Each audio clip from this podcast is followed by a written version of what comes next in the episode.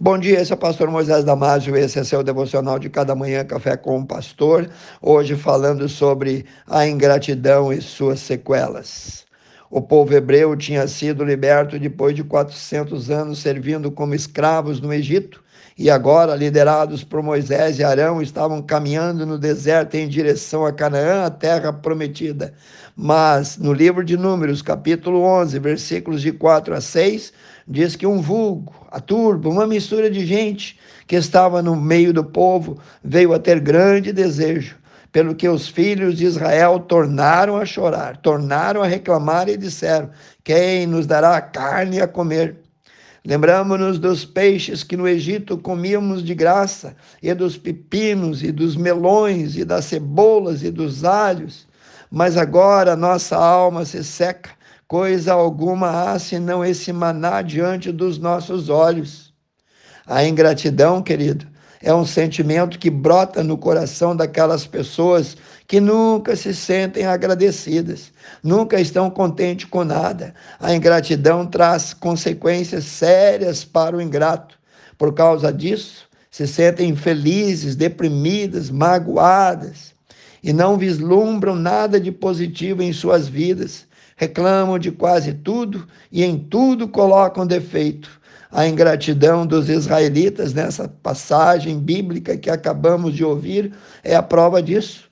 Os versículos que acabamos de ler faz parte de um conjunto de outras centenas de murmurações, descontentamentos do povo de Israel na caminhada de 40 anos pelo deserto. Essa atitude deles aborreceu a Deus que cansado de tanta ingratidão, tanta reclamação, mandou um fogo e consumiu algumas extremidades do acampamento onde muitos morreram. O povo já passava de um milhão de pessoas, ficou desesperado, clamou a Moisés, e ele, Moisés, intercedeu ao Senhor e o fogo extinguiu-se. Não muitos dias depois, eles voltaram ao fogo, voltaram a reclamar de novo da falta de comida, isto é, cobiçaram aquilo que não tinham.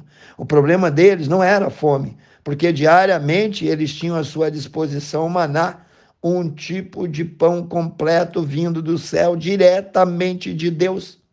Na realidade, eles queriam algo diferente e reclamaram da falta de carne, de verdura, de legumes, de fruta. Ou seja, o maná vindo do céu não era suficiente. A ira de Deus voltou a acontecer. Deus então enviou cordonizes.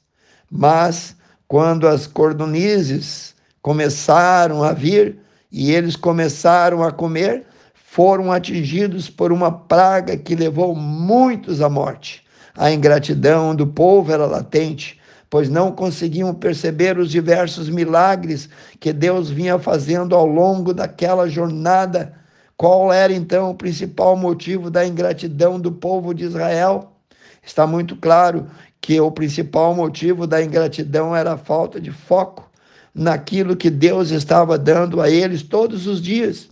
Em outras palavras, o povo estava focado no que não tinha e não conseguiam perceber o que estava Deus lhe dando todos os dias. O maná era um alimento especial, rico em proteínas para a longa caminhada no deserto. Mas eles não conseguiam ver isso, eles não conseguiam perceber o que Deus estava fazendo por eles. Deus proveu-os de água fresca todos os dias, estava protegendo-os com a sombra através de uma imensa nuvem que os cobriam durante o calor do dia. Na noite fria, a coluna de fogo os guiava e os aquecia. Acima de tudo, Deus deu a eles livramento dos seus inimigos que os cercavam como hienas durante o tempo todo. No livro de 1 Tessalonicenses 5,18 diz: Em tudo, mas em tudo mesmo dai graças, porque essa é a vontade de Deus em Cristo Jesus para convosco. Será que podemos ter a ousadia de condenar o povo de Israel? Muitas vezes agimos da mesma forma, somos ingratos com Deus, reclamamos da mesma maneira que eles fizeram. Não damos valor pelo fato de estarmos vivos, com saúde, por termos trabalho para nossa família, por ter eles ao nosso lado, enfim, por estarmos conseguindo sobreviver nesse mundo perverso, onde também milhões estão morrendo de fome no mundo a cada semana.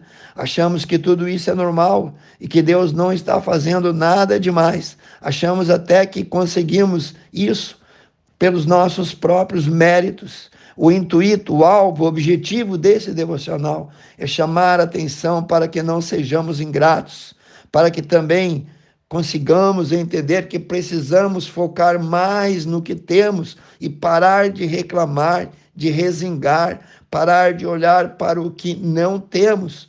Em 1 Crônicas 16, 34 diz: Louvai ao Senhor, porque Ele é bom e a sua benignidade dura perpetuamente. Eu vou desafiar você a memorizar, decorar o próximo versículo. Salmos 100, versículo 5 diz: Porque o Senhor é bom e eterna a sua misericórdia, e a sua verdade dura, geração em geração. Pense e repense nisso. Precioso Deus, abençoe cada um que ouviu Senhor. Atinge com teu amor, quebra a ingratidão, quebra o orgulho, Senhor. Traz humildade a cada coração. Eu peço e oro em nome de Jesus. Amém. Se você gostou, passe aos seus grupos, aos seus amigos, e eu te vejo no próximo Café com o Pastor.